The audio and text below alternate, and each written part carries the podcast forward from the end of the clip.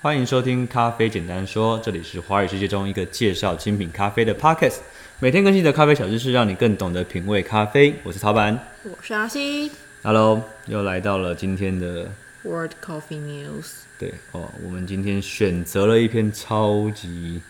哈扣，哦我真的觉得蛮 hardcore 的。我看到前三段，我就想说啊，这这是在冲沙回。但是我觉得这个是我想做的，哦，有点难，但是我觉得对大家的帮助还蛮大的。对，我觉得它是一个，因为我们平常并不会用这么科学的方式去讲咖啡。嗯，我们这次取材的位置也不太一样，媒体也不一样。啊，对，之前是用那个 Perfect Daily Grind，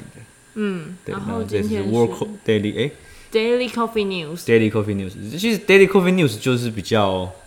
难很多啦，我觉得它有点像是什么么，有点像是那个彭蒙哎鸿蒙会吗？ Life ABC 转成彭蒙会的感觉， 这也差太多了吧就？难度高很多，而且也很专业。 对，对，但是我觉得好的地方是我们在其实这篇文章我不并不是一开始就看到原看到原文版，嗯，我是先从中文版的，那是中国那边的朋友他翻译的这个这个这个，哎、他是微浆果译文啊，呃，这是微博吗？还是这个看起来搜狐？啊，对，搜狐，你你打浆果译文，浆果就是咖啡的那个 cherry 的浆果， OK 嗯浆果译文，你就可以搜到他的一个文章。他其实他做了非常多关于一些国内外很专业的文嗯章，像那个 Scott，、就是写烘豆全书的那个 Scott，、啊哦他他有把 Scott 的一些部分的文章截录翻译起来，这也是一个很有心的作者耶。很有幸的一个作者，他把很哦多、呃国外的知识翻译成中文让大家看。那台湾的话就是袁艺啦，袁艺是我们的好朋友。嗯，袁一很棒，对啊，那个赞小袁最近改名，然后叫庆荣，啊，对，他问号问号没有他问号他自己的名字叫改改改改叫庆荣嘛哦，对然后他的他的他的那个嗯。他的频道叫园艺咖啡，园是源头的园，然后翻译的艺，园艺咖啡。就是你看到台湾很多，嗯，世界咖啡大赛的翻译基本上都是他在做的。哦，原来如此。对对对对对。台湾只有他就是这么少人在做这件事情啊。呃，在翻译咖啡的部分，我我记得应该我看过他，大部分是他啦。哦，对了哎这解这是一个吃力不讨好的工啊，这倒是真的，因为他并没有实际的上的制造收入什么的，只是对一啊，他个热情他也没有跟对对推对，他广就是想做这件事情，对懂对啊，所以我觉得他很厉害，哦对啊哦，要朝人家看齐，对啊，我们也我们也在做这件事情，然后我们就是尽我们自己的努力嗯去做这件事情。对那水一直都是大家比较，我们先做一个开场好了，嗯就是水这件事情其实是大家最常忽略掉的东西，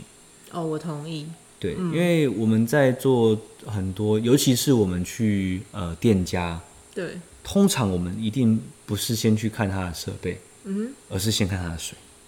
你要怎么看一间店的水啊拿拿那个，我们等一下会讲到有一个东西叫水质的 TDSB。嗯？OK，对，那我们第一件事情是先去了解它的水的软硬度，嗯，对，然后去了解它的过滤系统，哦，然后去了解它冲煮出来的萃取率大概会落在什么样的程度。这是指你在去帮一间店家做顾问或校正的时候做的事情吗？对对对对对对。哦，OK，了解，对，因为其实很多时候原物料好，那嗯有的时候原物料其实包包含豆子跟咖呃水啦，对，对，所以如果有时候只是豆子好，那水，比方说你用全蒸馏水，嗯全蒸馏水是超级难萃取的一种水，哼，啊，因为它里面没有矿物质，对。对，所以它很难跟咖啡去做一个呃结合。意，你刚刚的意思是指说矿物质其实是可以帮助咖啡萃取的吗？我们等一下这篇文章里面就会提到嘛，就是很呃，大家以前就是一点零的版本，对，嗯就是不管水，对，就我是在乎咖啡这样子。对啊，当然在乎咖啡已经很大的进步了啦。就在乎咖啡豆的一个品质，它的单品的溯源、精品咖啡这些都已哦经很大的进步了。对那你可以把它想象成哦，再进一步的话是开始在注意水，哦开，始注意水。那注意水还有分很多种注意的方法嘛，比方说你先注意它是软水、硬水，它的 TDS 是多少。对，我们等一下会讲 TDS 这个字。 OK，对，那软水的咖啡会煮出什么样的效果？硬水的咖啡煮出什么效果？哦，我已经可以预见这一集会 非常硬。哈口 会很哈口，但是这是重要的，这是重要的，因为很多时候我我自己个人的经验遇到很多状况，就是说你的水，呃，比方说豆子，你一直用一些破解的方法去破解它，对，对，哎，这个方法试过，那个方法试过，高粉强试过，低粉强试过，啊，高温试过，低温试过，粗研磨、细研磨，断水不断水，你全部都试过之后，你觉得哎、奇怪，这些豆子就是喝起来怎么怪怪的？各种 technique 都做过了，但就是嗯，好像还不是啊你要的那个其实我味们道。刚开始比较，我们不会就是试到很多，我们大概试两三次就觉得嗯有鬼的时候，我们就开始杯测，我啊，们就直接做杯测，就是嗯，用浸泡式的方式去做萃取，对，然后你就会发现，哎、好像跟自己在店家，就是我们自己在场内杯测的味味道不一样的时候，我们就会去觉得，我们就会合理的去想说，哎、是不是水的状况有一点状嗯况？啊，基本上我们就会去买不同的矿泉水去试，嗯，就是除了店家之的水之外，我们可能会准备一些市面上比较常见的水。哦，所以这些是水车大会，对对对，然后我们去测。 我们其实之前在明朝有开过水质的品饮大会，就是用三种不同滤芯。那时候有一个很好玩，有一个有一个比比较冷门，但是一个是一个很脑袋很新的一个滤水祈祷班来找我合作。啊，对他就是拿了好几个那个滤滤芯，对，然后不同滤芯会弄出不同 TDS 的水，然后他拿来给我测，然后叫我去煮咖啡。哎、老板自己也其实蛮有概念的，对于水。他没有，他没概念，。他没概念，他只是觉得就是这东西在咖啡里面可以玩。他他他那时候有跟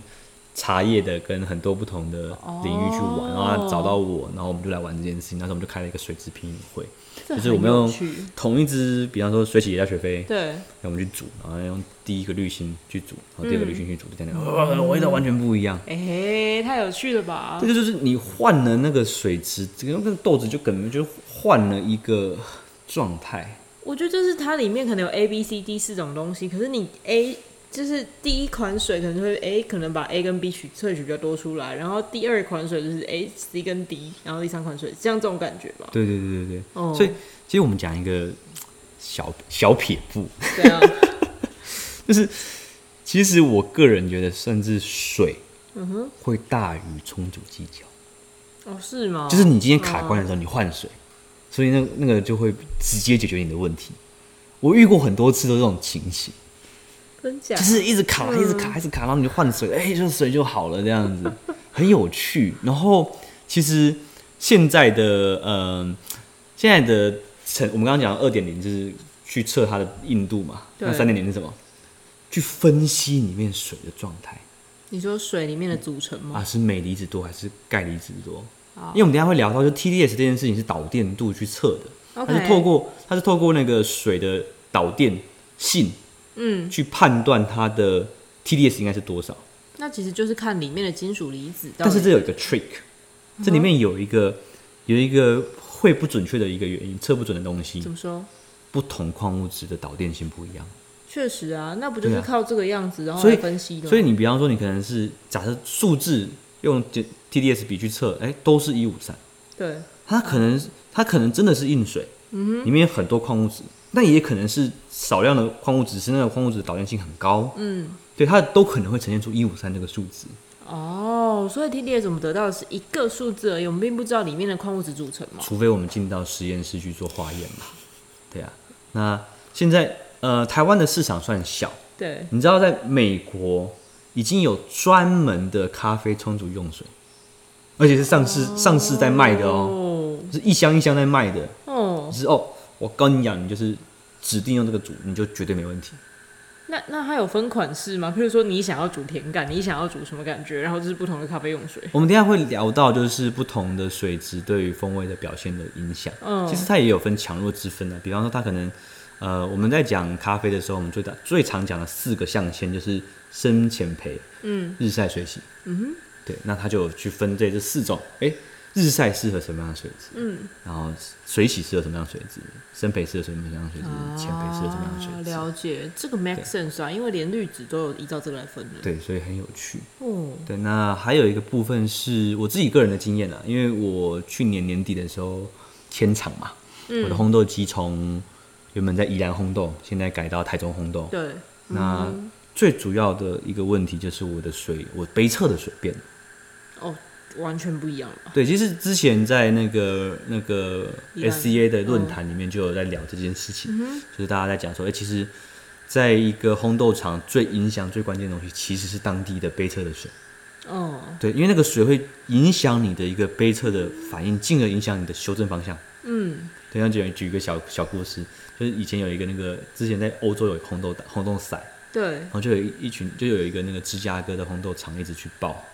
嗯哼，然后一直比，一直输，一直比，一直输。 但是可能每次都是十几名的、二十几名就爆，但他其实很会红豆，他不是那种菜鸟，他就是很会红豆。对然，后就一直搞不清楚为什么他就是已经竭尽所能，他还是拿不到前前至少前六吧。 OK，然后后来就是嗯真的火了，嗯，那时候那那就请那个欧洲的朋友直接把当地的水带了一瓶回来，哇哦，带了一一桶吧，还不知道，反正就是他就拿那个来来修正他的烘焙，对，结果他隔年就拿第二还第一，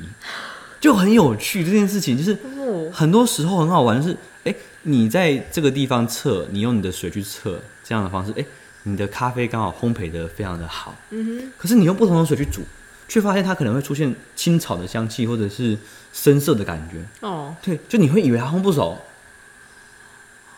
我懂你的意思，对，就是有可能对会发生这种事情，还还蛮蛮神奇的。对，因为不同的水会去展现出，会去拉出不同咖啡的那个曲线出来。嗯嗯，对，这件事很有趣。尤其是在这个就是它的风味这么的细腻纯粹，没有加什么调味料的饮的，像咖啡或是茶这里面更明显吧？对对对嗯，嗯对，我我知道茶叶里面有非常细腻的在讲水的部分。对，对，那我不知道红酒或者是呃麦威士忌嗯有没有在讲这一块，我比较没有那么熟啦。用水的这部分我不是那么清楚，因为说实在的啦，它酿酒也就是葡萄再加上糖嘛，嗯，或者哎、不对，不加糖，以以那啊，个、对对对，哎、对，所以它其实是葡萄本身再加上酵母，然后去发酵出来的东西，哦水分是来自于葡萄本身。葡萄本身的水，对，所以这个它就会影响它最大的还是土地土质。但我听说威士忌里威士忌面应该会有水就很很很讲究，像那个金车威士忌就常常讲说他们在圆山那个水很好，啊，对对对对对对对没错，就是因为不是随随便便的地方都可以盖酒厂，尤其是威士忌酒厂。真的对，那好像 Sake 又更在乎水， ，sake 也也会，我觉得一部分是因为 whisky 它你不会都只喝原酒啊，嗯你一定还要再加水去做一些稀释嘛。它有卖原酒的，也有卖调和的，嗯就是加水的那一我种，不知道，我说因为它在酿造过程中，它的水的影响性蛮大的。应该是会。这个我不是很清楚，我也没有 whisky 那的部么分清楚，就是大概有听过这样子一个皮毛啦。对，但我相信对啊水质，它不管像如果要长吃的东西，豆腐，一定要在水质好的地方，嗯嗯嗯，才能做的做出好的豆腐，因为它也是靠像盐卤这样的东西，它是有那个是去把它凝结的，嗯对，凝固的，嗯，嗯，像这样的东西，它就是受水质的影响非常大，了解。嗯，好，那开场白差不多这样就够了啦。 对，因为我们今天要面临的是一个很哈扣的文章。对，没对，错。这篇文章的主题叫做什么？我看一下，文章的主题，呃，Practical Water Guide for Coffee Professional。对，它就是一个非常实用性的，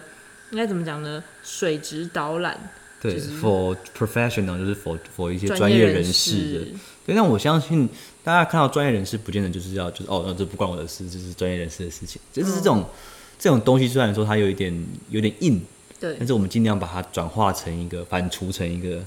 比较 soft、比较舒服一点，让它我们就是自己先咀嚼过之后，然后哦把它对吐给你，就是